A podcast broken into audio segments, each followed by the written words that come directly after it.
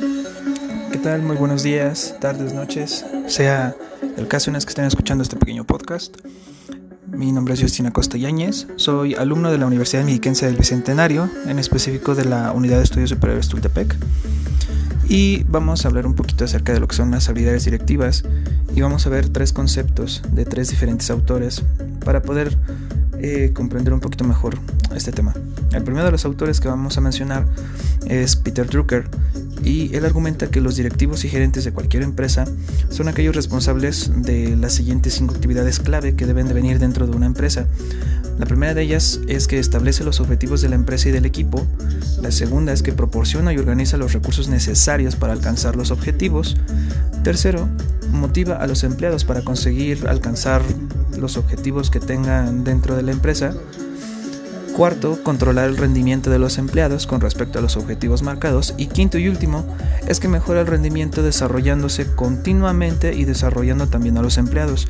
Este último punto se refiere a que eh, el gerente o los directivos deben de mantenerse en constante capacitación y deben de mantener en constante capacitación a sus empleados, ya que pues no se pueden estancar. Todo el tiempo se va a buscar el progreso y el avance de la empresa.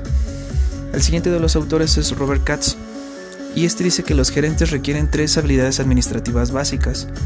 La primera de ellas es la, ah, son las habilidades técnicas, la segunda las habilidades de trato personal y la tercera las habilidades conceptuales. En las habilidades técnicas tenemos que son los conocimientos y competencias para llevar a cabo un trabajo especializado como medicina o ingeniería.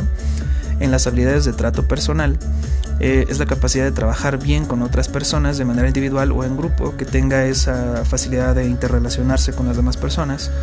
Y el tercero, que son las habilidades conceptuales, eh, son las que deben de tener los directivos para pensar y conceptualizar situaciones abstractas y complejas, que tengan una, una vista panorámica de todo para que puedan comprender un poquito mejor las cosas, ya sea de algún problema de alguna situación que se presente dentro de la empresa. El último de los autores, el tercero, es Chiabaneto, y este dice que la clave se encuentra en adquirir competencias durables que no se vuelvan obsoletas. El desafío de los directivos, así a desarrollar dentro de la empresa, es el conocimiento, es todo el acervo de información, son conceptos, ideas, experiencias que el directivo tiene sobre su especialidad. El segundo es la perspectiva, capacidad de poner en conocimiento en acción y de saber transformar la teoría en la práctica, aplicar el conocimiento al análisis de situaciones y a la solución de problemas. Y el tercero dice que es la actitud, que es el comportamiento personal del directivo frente a situaciones de trabajo. Es el estilo personal para hacer que las cosas sucedan, de manera, eh, de, a manera de dirigir, motivar, comunicar y sacar adelante las cosas. Y esto incluye, por supuesto, el impulso y la determinación para innovar, eh, la convicción, para, la convicción perdón, para mejorar continuamente, el espíritu emprendedor y la capacidad de trabajar en colaboraciones con otras personas y confiar en ellas, o sea, que pueda delegar también ahí. Ahora, ¿cuáles son las características de las habilidades directivas? Ya vimos tres conceptos. Las características de las habilidades directivas son cinco en específico. La primera es que son conductuales, la segunda es que son controlables, tercera desarrollables, cuarta interrelacionadas y se traslapan y quinta son contradictorias o paradójicas. En conductuales es que no son atributos de la, persona, de la personalidad, sino que constituyen grupos identificables de acción, son observables por otros y que los individuos lleven a cabo para conseguir ciertos resultados.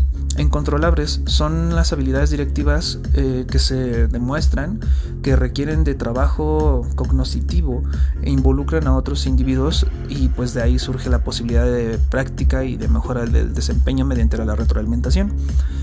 En desarrollables es posible mejorar el desempeño a diferencia del cociente intelectual o de ciertos atributos de la personalidad o del temperamento, los cuales pertenecen relativamente constantes a lo largo de la vida y los individuos pueden mejorar su competencia en el desempeño de habilidades por medio de la práctica y de la retroalimentación.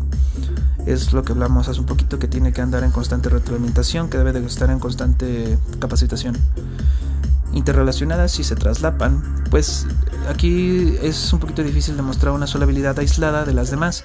Las habilidades no son comportamientos simplistas y repetitivos, sino que son conjuntos integrados de respuestas complejas.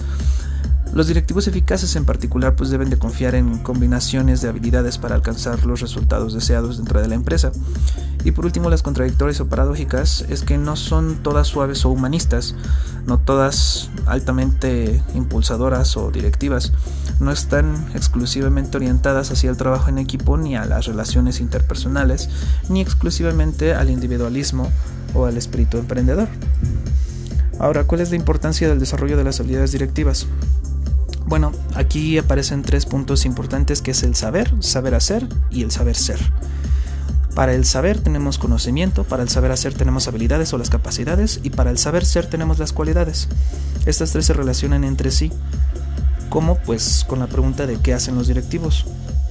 De ahí surge la pregunta qué llegan a necesitar y una vez que se mezclan todas estas pues se obtiene una serie de resultados en base a todo lo que en base a las respuestas que surgen de las preguntas anteriormente mencionadas. Ahora, ¿por qué se debe desarrollar las habilidades directivas? Bueno, estas se deben de desarrollar porque dentro de ellas hay una importancia eh, para las cosas directivas, para los directivos a nivel profesional, y estas están enmarcadas por la Organización Mundial de la Salud en la OMS. Y pues esta establece que el papel de la universidad es la formación basada en las competencias laborales. Por tanto, de esto, pues sugirió la surgió perdón, la necesidad de enseñar a los jóvenes las siguientes habilidades, las cuales tienen relación con las habilidades directivas para la vida o para, o para aprender a convivir con, de manera armoniosa que vendrían siendo la toma de decisiones y solución de problemas, también está el pensamiento creativo y analítico, comunicación y habilidades interpersonales y el autoconocimiento y empatía, también está por último el manejo de las emociones y del estrés. Ahora, la teoría trifásica de la inteligencia humana y de las habilidades. La teoría trifásica pues nos dice que otra de las razones sólidas para el aprendizaje y el desarrollo de las habilidades directivas pues es conformar la teoría trifásica de la inteligencia humana en la cual el alumno o líder y directivo es capaz de aprender, analizar y aplicar e innovar. Eh, por eso se llama trifásica, por estos tres puntos. Se refuerza todo lo anterior con los dos proverbios y el tipo de habilidades que se tienen que desarrollar. Una disculpa. Premisas. Después de varios días recordamos pues el 30% de lo que vemos, el 20% de lo que oímos, 50% de lo que vemos y oímos, el 70% de lo que platicamos y el 90% de lo que hacemos. Esto yo creo que es muy importante porque también depende mucho de cuál sea la capacidad cognitiva de aprendizaje que tiene cada una de las personas.